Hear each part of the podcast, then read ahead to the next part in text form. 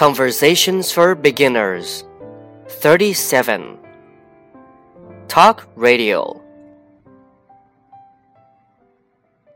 Do you listen to the radio? I listen day and night. What do you listen to? Mostly talk radio. What's that?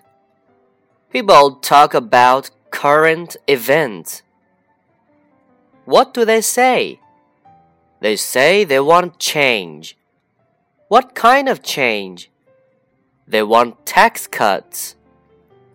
Why do they want tax cuts? Because tax cuts will save them money.